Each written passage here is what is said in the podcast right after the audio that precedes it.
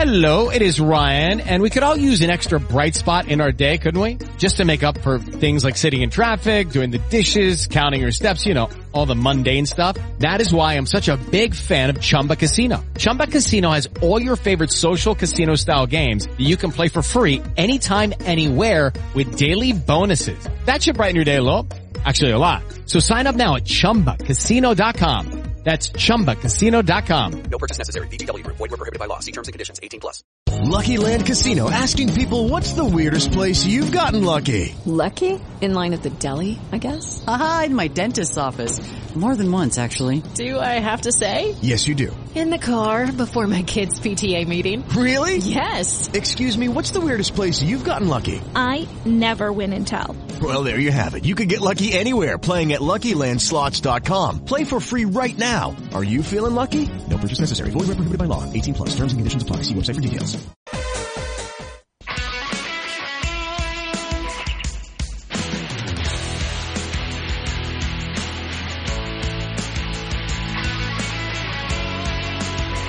Estàs escoltant Ràdio Marca Barcelona, 89.1. Radio Marca. Ràdio Marca Barcelona també és a internet. Escolta'ns en directe des de radiomarcabarcelona.com. La web de la ràdio dels esports.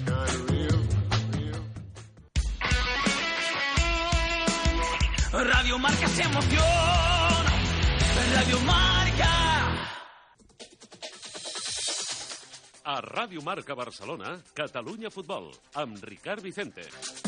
Senyores, senyors, què tal? Molt bona tarda, benvinguts a una nova edició del Catalunya Futbol. És dimarts 25 d'octubre del 2022. Des d'ara fins les 3 de la tarda, les informacions i els protagonistes del futbol territorial català, amb Jordi Vinyals, de la Direcció Tècnica i Control de Som, el suport d'Aiman Triqui i el treball de producció i redacció de Carla Tutusaus, Dani López i Adrià Garcia. La Copa del Rei ocuparà els primers minuts del nostre programa. Ens esperen a Mollerussa i Olot. A Mollerussa, molta il·lusió a l'espera de la visita del Rayo Vallecano i a Olot, sentiments contradictoris. Moltes ganes de Copa, però l'equip no carbura la Lliga. Dia també d'entrenadors al nostre programa. Marxarem cap a Terrassa per parlar amb un tècnic que acaba d'arribar, Dani Andreu, i després seguirem viatge cap a Figueres per escoltar a un míster que marxa, Yoyo Galvez, destituït ahir a la Unió Esportiva Figueres. I parlarem també amb golejadors. Toni Paredes aconsegueix el seu primer hat-trick a Tercera Federació i Llorenç Genesca també va aconseguir tres gols. El primer amb el Vilassar, el segon amb el Júpiter. L'Atlètic Lleida ha anunciat que Roger Canadell no continuarà al club aquesta temporada. Catalunya Futbol, amb el suport de la Federació Catalana de Futbol. Si busques inspiració, puja al nou Kia Sportage o a qualsevol model de la gamma SUV de Kia. A més de gaudir del seu disseny modern, sempre estaràs connectat amb la seva tecnologia d'avantguarda. Aprofiten les condicions especials fins al 31 d'octubre. Consulta les condicions a kia.com. Kia. Descobreix el que t'inspira. Ven a Delta Prat, concesionario oficial Kia en Prat de Llobregat o visítanos en kia.com. El dia que sentis celebrar una victòria i no t'imaginis a 11 homes en un camp, no caldrà un anunci com aquest. El govern de Catalunya aposta per les dones en l'esport com a eix de la normalitat feminista. Generalitat de Catalunya. Comencem el Catalunya Futbol d'aquest dimarts i encara parlant de la Copa del Rei, de la que ens fèiem ressò ahir, perquè tot just començant el nostre programa havia acabat el sorteig, coneixíem les primeres reaccions i rivals dels equips catalans, però eh, val la pena aprofundir eh, en el del Mollerussa, no? perquè és l'equip més modest dels catalans que participaran en aquesta edició, s'ho van guanyar a pols, recordem l'eliminatòria amb el Cardassà, i esperen un equip de primera. Ens deien que, home, l'Atlètic de Madrid estaria molt bé, l'any passat va ser el Getafe, doncs ni un ni altre, però no ens movem de Madrid, el Rayo Vallecano. Salvador Tàpies és el capità, conegut com a Kiko, del Mollerussa. Eh, Kiko, molt bona tarda. Bona tarda, bona tarda. Com estàs? Molt bé. Bé, content? Eh, la, veritat que, la veritat que supercontents, mm. supercontent de poder tornar a disfrutar per segon any consecutiu una, una, la fase de la Copa del Rei, i aquest cas m'ha tocat el, el Rayo i supercontents. Què us passa amb els equips de Madrid, eh, Kiko? Sí, eh, no sé, l'any passat ens va, mos va tocar el Getafe i, i aquest any teníem molta il·lusió que ens toqués l'Atlético de Madrid perquè al final vam ser els últims a sortir i encara està dins el bombo i al final pues, va tocar el Rayo i ja et dic, eh, la plantilla és super, super contenta amb, amb, el, amb el Rayo Vallecano. Bé, si voleu l'Atlètic de Madrid, haureu de passar aquesta eliminatòria i entrar en la següent, no? Si ells passen la seva, clar. Està clar, està clar. Està clar que si volem l'Atlètic de Madrid ens tocarà guanyar el dia 13 aquí a casa. Bueno, escolta una cosa, el Rayo Vallecano, com el Getafe, no?, l'any passat, és que, clar, parlar ara de favorits, un equip de primera catalana, un equip de primera divisió, no sé si té molt, molt sentit. El que ha de fer el Mollerussa, entenc, és sortir a gaudir d'aquest partit, d'això que s'ha guanyat en el terreny de joc, i a competir-ho al màxim.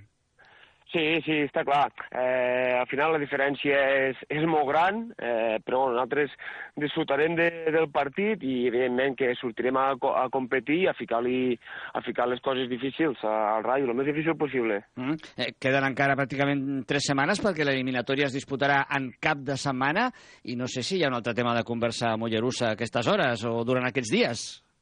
Bueno, ara sí que, sí que és veritat que encara queden queden dues setmanes, eh, però bueno, ara aquests primers dies sí que se, hem de disfrutar d'això, que al final eh, passa poques vegades i ja està a l'abast de, de poca gent. Nosaltres, per sort, ho vam disfrutar l'any passat, eh, ho tornem a disfrutar aquest any, però sí que ara, en uns dies, de cada dimecres, quan tornem a, a començar a entrenar, pues ja ens hem de dedicar el partit del cap de setmana al camp de la Guineueta i el pròxim partit a casa contra el Rubí i després tindrem una setmana pues, per disfrutar i preparar el partit del Rayo. Escolta, com a capità tens la responsabilitat de negociar primes eh, amb el president. Que, com està aquest capítol? Per si es passa l'eliminatòria, Quico. Eh, bueno, de moment, eh, ets, ets, bon, moment... ets bon negociador o no? aquí, aquí cadascú se negocia el seu. bueno, bueno, home, a veure si... Es... Però, però, però és evident, l'any passat ja, ja vam tindre una miqueteta de prima pel, només per poder disputar contra el Getafe, aquest any segur que, que la Junta es portarà molt bé, que finalment eh, s'estan portant superbé amb nosaltres i segur que tindrem la recompensa que ens mereixem. Doncs el Mollerussa, eh, que torna a fer història aquesta temporada i que viu amb il·lusió l'espera aquests dies que falten fins al 12-13 de novembre. Eh, veurem quan eh, es situa exactament aquesta eliminatòria, Mollerussa-Rayo Vallecano, eliminatòria a partit únic i veurem esportivament què passa. Objectiu, competir al màxim i passar-s'ho el millor possible perquè és una gran oportunitat per a aquesta plantilla. Salvador Tàpies, Quico, capità, gràcies per atendre'ns i molta sort. Molt bona tarda. Moltes gràcies a vosaltres.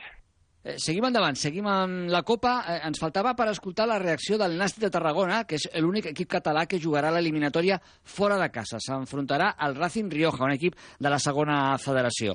Director esportiu del Nàstic, David Comamala un rival de segona federació, que era... Bueno, eh, sabíem que ens havia de tocar un, un rival d'aquesta categoria, eh, amb una història recent, perquè no, no té molts anys d'antiguitat, i bé, eh, un desplaçament relativament còmode dintre del que estem habituats aquesta temporada, no? Tornem a Logroño i anem aquesta setmana a jugar a Lliga. Ja vam estar a Calahorra i, bueno, a nivell de desplaçament i més eh, jugant-se la Copa en cap de setmana, doncs relativament podríem dir que, que força còmode a partir d'aquí, doncs, bueno, ens agafem la competició amb la màxima il·lusió, esperant poder passar eliminatòria i, per què no, més endavant, doncs, poder gaudir d'algun rival d'entitat eh, al nou estadi.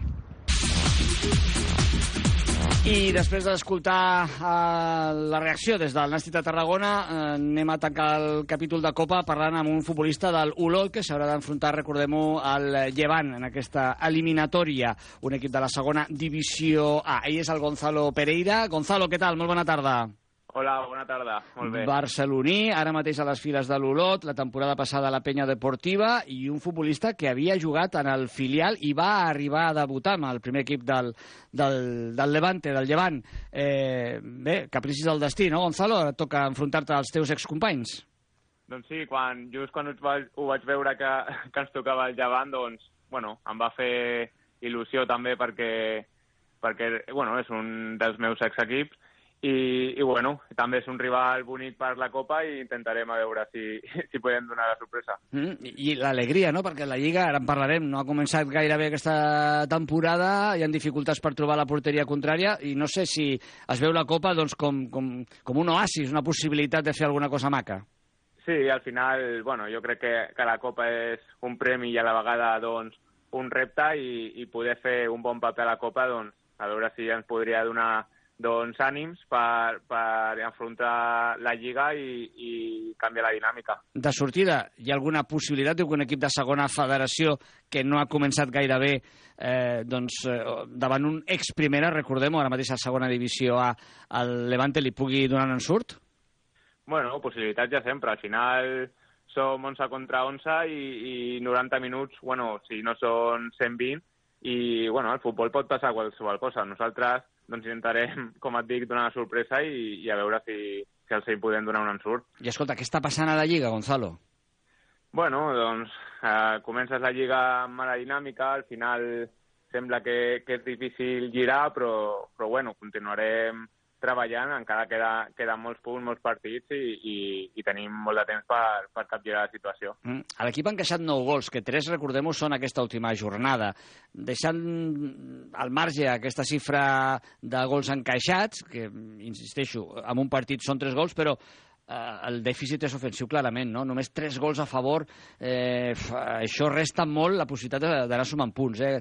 No sé si l'equip genera ocasions, si li falta eficàcia o si té problemes a l'hora d'arribar a l'àrea contrària, Gonzalo. Bueno, sembla que en cada partit sembla que, que ha sigut algun problema d'eficàcia, de, de, de no arribar. Uh, uh, hi ha hagut algun partit que vam poder, van poder tancar amb un penal, tampoc el van ficar i, i al final s'empaten bueno, sembla que, que ara no entren els gols i, com et dic, intentarem treballar per, per que entrin perquè bueno, no estem perdent tret d'aquest partit per... estan perdent quasi sempre 1 a 0 i, i bueno, intentarem que entrin els gols per, per poder començar a puntuar de 3 en 3 i, i anar cap a dalt. Doncs aquest és Gonzalo Pereira, que és la trucada del Catalunya Futbol, futbolista de la Unió Esportiva Olot, ja sap el seu rival a la Copa, un dels equips on havia jugat, i ara concentrarà tots els esforços en la Lliga per millorar. Gonzalo, gràcies per atendre'ns i molta sort, molt bona tarda. Moltes gràcies a vosaltres, bona tarda. ¿Estás cansado de subir andando a casa o de tener que llevar el cochecito y la compra a mano? ¿Cuántas averías lleva tu ascensor este año? Aquí tienes la solución. En Inter es el líder en el mantenimiento de ascensores de todas las marcas, líderes en precios competentes, líderes en mejorar la calidad de vida de las personas. Llámanos, di que nos has escuchado y crearemos el presupuesto ideal para tu comunidad. En Inter Ascensores 900 365 007. Et vols formar com a entrenador o entrenadora? L'Escola d'Entrenadors de la Federació Catalana de Futbol és l'únic centre autoritzat a Catalunya que pot impartir llicències UEFA. Amb un pla d'estudis modern i actualitzat, és tot un referent al país. UEFA A, UEFA B, especialització en futbol femení, entrenament de porters, coordinador, etc. Recorda, Escola Catalana d'Entrenadors. Inscriu-te a qualsevol dels cursos a formació.fcf.cat. Aparquem la Copa del Rei i anem a parlar amb un entrenador doncs, que forma part d'aquesta moguda eh, dels últims dies i que ens porta a saludar els propers protagonistes. Ell és el primer, ell és el Dani Andreu, nou tècnic del centre parroquial Sant Cristóbal. Dani, molt bona tarda. Hola, Ricard, molt bona tarda. Benvingut a les trinxeres de nou. Eh, moltes gràcies. Bueno, però escolta una cosa, en aquestes condicions, si m'ho permets, utilitzant llenguatge comercial, això és un xollo, no?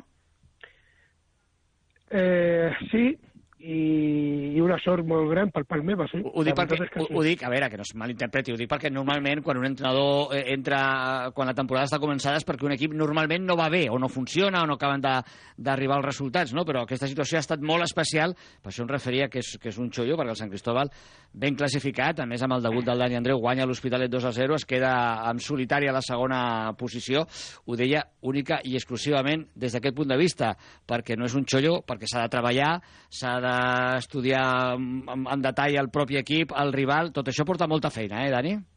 Bueno, jo també em referia al, al xollo amb el sentit de, de la sort, de trobar-te en una situació d'aquest tipus. Però t'haig de dir que és una situació completament nova per mi. Jo crec que pel, pel, pel gruix de, de la plantilla també és una situació nova, que no és fàcil de gestionar segurament perquè, bé, era una plantilla que estava feta eh, per, per l'Oliver, eh, estava molt, molt cohesionada amb el seu entrenador, i, i ara la, la feina nostra serà doncs, eh, donar-li continuïtat i, i intentar que, que a poder ser millori el rendiment, que no, no serà gens fàcil. Eh, portava sis anys a l'Oliver, eh, porta, per tant, eh, aquesta entrada al vestuari del Dani Andreu una gran responsabilitat, perquè la feina que estava fent l'Oliver tots l'hem conegut i l'hem vist en, en resultats, i ara, doncs, eh, la, la, és això, no?, entrar al vestidor i entrar amb bon peu. Com t'ha rebut la plantilla del Sant Cristóbal, Dani? Eh, la veritat és que molt bé. Vull dir que eh, només puc que, que donar-los les gràcies perquè eh, del primer minut doncs, jo ja, hi havia jugadors que ja els conec, que els havia tingut amb mi, ja em coneixen i sobretot la resta doncs, eh, m'han donat doncs, la sensació de, de, de, de creure en, en mi, que per, per un entrenador és fonamental. Eh, i, I com està el Dani? Perquè d'estar l'últim equip que va dirigir el Martinenc, ara feia, per tant, uns, uns mesos que no estava en primera línia, es troba amb aquesta oportunitat a la tercera divisió. Eh, és com haver de sprintar i haver d'arrencar de, de, de cop posar-lo tot de nou, la graella, no? la cara a la graella. Bueno, jo, mira, jo t'haig de dir una cosa. Jo, jo l'any passat, per mi va ser una, una lliçó de vida perquè per temes personals i esportius, doncs ho vaig passar molt malament.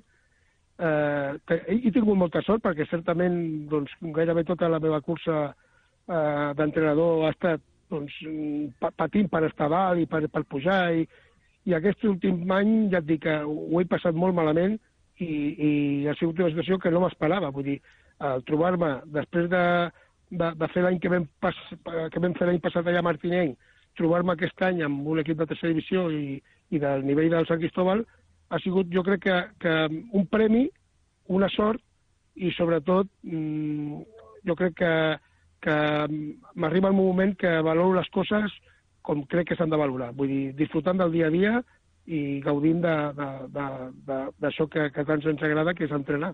A l'Oliver era l'Oliver i el Dani és el Dani. Eh, apreciarem algun canvi amb el Sant Cristóbal en poques setmanes? A veure, jo, jo el missatge primer que els hi vaig traslladar al grup és que jo intentaré ser, sobretot aquestes primeres setmanes, un entrenador invisible. Vull dir, m'adaptaré a totes les rutines que, que portaven fent i que els estan donant bon, bon resultat i sobretot donar continuïtat a, a el que vull dir s'està fent també que, que és fonamental continuar fent allò que, que, que dona resultat a partir d'aquí, vull dir, tu em coneixes també, Ricard, i mica en mica, doncs, alguna coseta es notarà. Però faré tot el possible, per, ja et dic, perquè tot el que ha fet a l'Oliver, que és, és molt bo, doncs donar-li continuïtat i, i que el grup eh, s'hi trobi a gust i continuï donant el resultat que està donant. El debut era un partit gran, davant d'un dels aspirants, l'Hospitalet, i el resultat immillorable, 2 a 0. Sí, la veritat és que l'Hospitalet té un molt bon equip, estan molt ben treballats, eh, es veu un equip que té clar què és el que vol jugar, que passa que el camp de Sant Cristóbal és complicat, i, i per ells encara més. Venen d'un camp gran, d'una idea de futbol que, que, que no s'hi afavoreix a, davant d'equips com el nostre, i era normal que, que, que, que pateixin i que, i que, vull dir, nosaltres, davant d'aquest tipus de rival, traiem el millor de nosaltres. Uh, el resultat és, és, és molt bo, és poder que sigui just també, també t'ho dic, vull dir, però no hem de desmereixer que l'Hospitalet és un dels grans i acabarà dalt segur. Doncs Dani Andreu, també un dels grans del nostre futbol a nivell de banquetes, que torna, torna a reincorporar-se i ho fa el Sant Cristóbal, equip que ara mateix ocupa la segona plaça en solitari d'aquest grup cinquè de la tercera federació.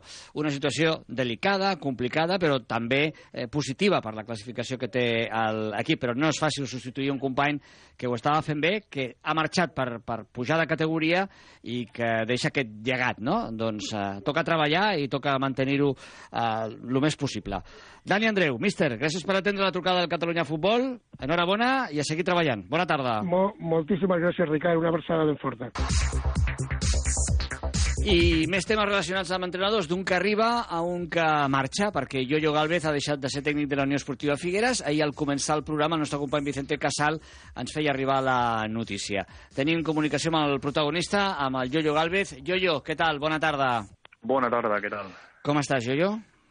Bueno, ja la paraula poder decepcionat, al final, perquè crec que Uh, la Junta ha pres una decisió, però bueno, crec que ha sigut totalment precipitada i, i bueno, s'estan traient a rumors per, per, per diferent gent que crec que no són reals. Els rumors et refereixes a... Tu i la plantilla no estàveu del tot bé?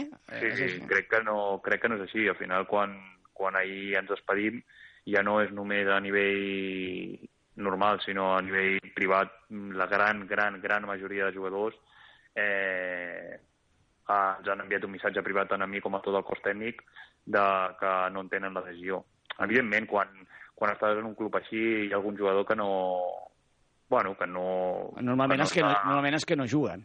Eh? Sí, doncs en aquest cas no, no, no, és- no és així. Al final, per això t'he dit que és... Però al final, com a club, has de, has de saber reforçar la posició de, o la figura de l'entrenador i crec que en aquest cas no s'ha pogut, no pogut fer.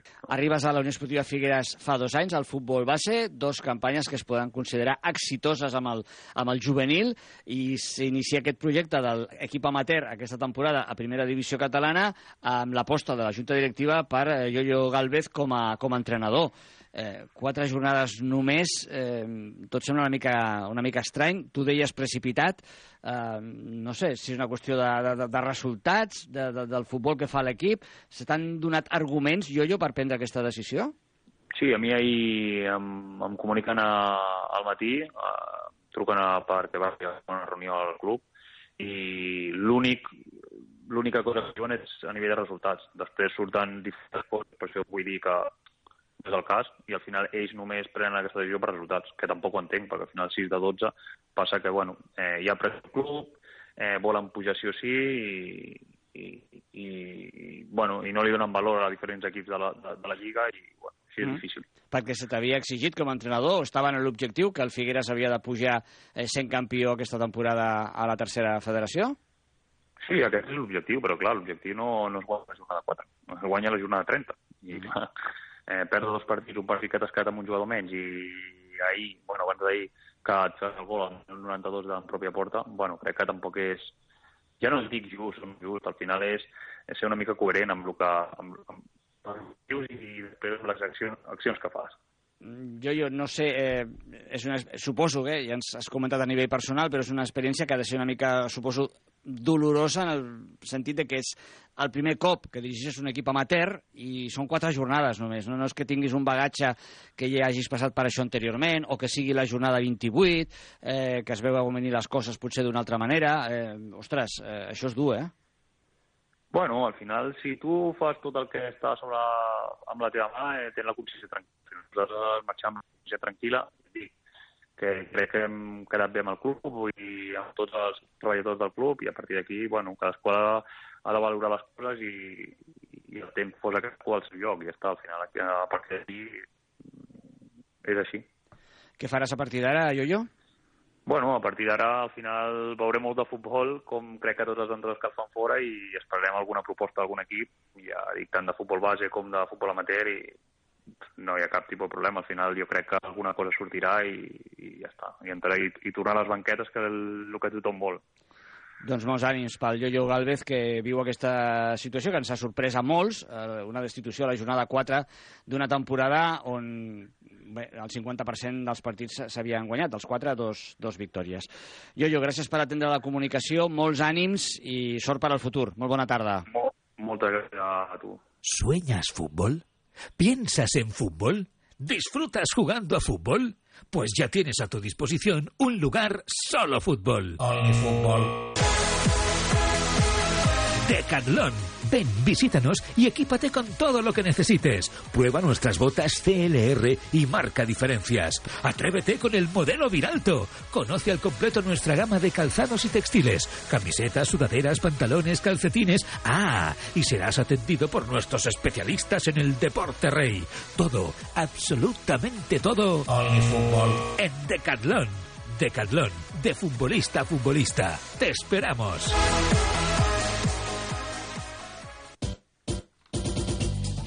Al Catalunya Futbol ens agrada parlar de gols, que és l'essència del nostre futbol, i els dimarts és bon dia per repassar dins del que ens ha deixat el cap de setmana aquells jugadors que han estat més afortunats. Tony Paredes es uno de ellos, jugador del Vilassar de Mar, anotó 3 en el 2 a 4 de su equipo en el campo de la energía frente al Sanz. Creo que nos está ya escuchando Tony Paredes. Tony, ¿qué tal? Muy buenas tardes. Buenas tardes. Felicidades. Muchísimas gracias. Hat-trick, victoria a domicilio. Mm, Vamos, un domingo para celebrarlo, ¿no, Tony?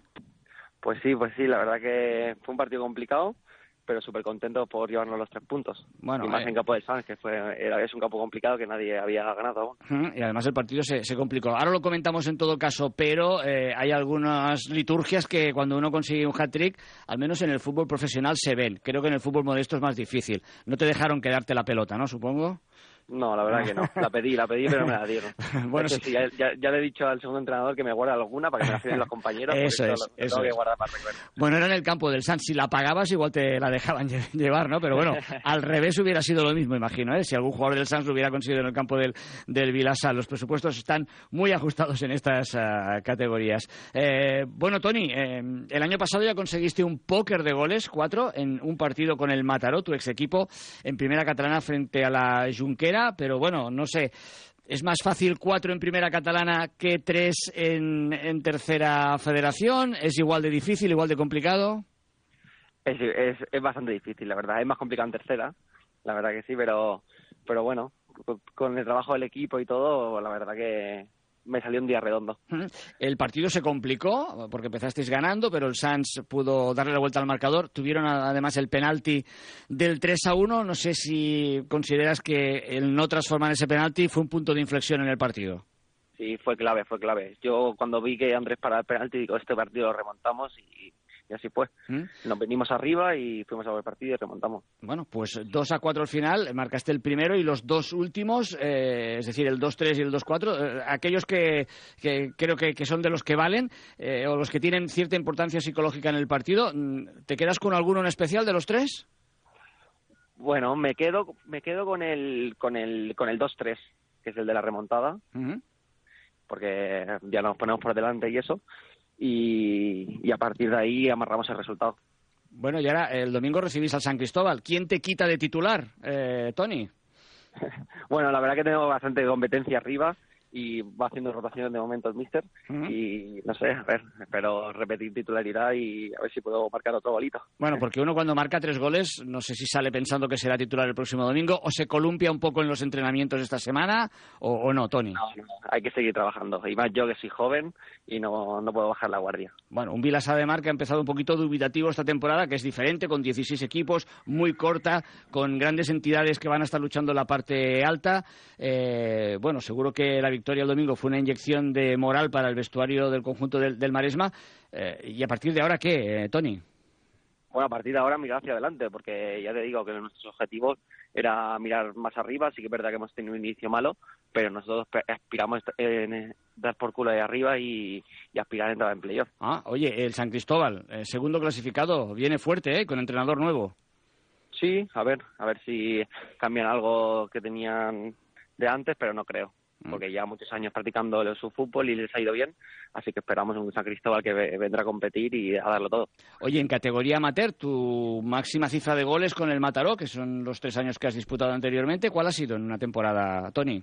El año pasado 14. 14, ¿eh? Muy bien. ¿Y esta temporada llevas? Cuatro. Cuatro. Bueno, eh, no sé, ¿es algo que uno piensa en su interior? ¿Voy a por los 15? ¿Mínimo? Bueno, a ver, la verdad que no esperaba meter cuatro goles tan pronto, pero, pero bueno, y más en mi primer año en tercera división.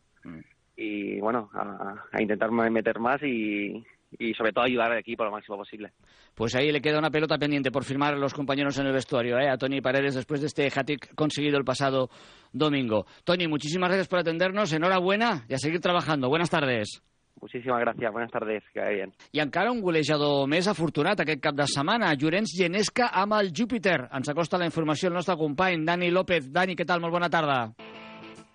Bona tarda, Ricard. Aquest cap de setmana, als grup 2A de la segona divisió catalana, el Júpiter va aconseguir la seva segona victòria seguida després d'un contundent 7-0 a l'Ibèria. El protagonista d'aquesta golejada va ser Llorenç Genesca, que va fer un hat-trick, el primer que fa en competició oficial, tot i que ja n'havia fet un en un partit amistós. En Llorenç explica que es va sentir ajeujat personalment després d'aconseguir el tercer gol del seu compte particular. Doncs la veritat que quan vaig marcar el tercer gol, a sobre era el minut 88, crec que era, i acabava el partit. I, bueno, vaig sentir un alivi perquè portava tota la segona, mar... tota la segona part intentant ficar el tercer gol i bueno, molt content, la veritat, per la victòria i per els tres gols. A més, considera que dels tres gols que va fer, el tercer va ser el millor. Així el descrivia el davanter badaloní. L'últim gol va ser una centrada al segon pal, al segon pal i li vaig donar amb l'interior a l'escaire, que aquest va ser el millor dels tres gols. El tercer, sense dubte. El Júpiter, segon a la classificació amb 12 punts, es troba a un punt del parc, actual líder, i és l'únic equip del seu grup que encara no ha perdut cap partit. I tot i començar amb diversos empats, l'objectiu és tornar a primera catalana. Llorenç explica com aquesta victòria ha ajudat a esvair els dubtes que hi havia en el vestuari. Som un club històric, el Júpiter. Eh, vam baixar l'any passat a primera catalana i no tenim una altra cosa en ment que, que pujar de categoria, sí o sí. Eh, vam començar amb dubtes, que vam empatar tres partits, però ara vam guanyar la setmana passada 0-2 i aquesta setmana 7-0 i estem amb molta confiança. Llavors hem d'apretar i cada partit és una final per nosaltres. El Júpiter visitarà diumenge el Navas en la setena jornada de la segona catalana. Gràcies, a Dani. Amb la informació dels golejadors del futbol territorial català, posem punt i final a aquesta edició del Catalunya Futbol. Tornem demà dimecres de nou a dos quarts de tres amb més informacions i més protagonistes del nostre futbol. Que tingueu un bon dimarts. Gràcies. Adéu-siau.